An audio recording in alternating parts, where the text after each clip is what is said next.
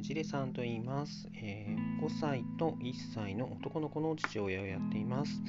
えーと、この2人も食べれる献立っていうのを考えるっていうのが、まあ、ミッションとして日々あるのかなと思うんですけれどもそれを、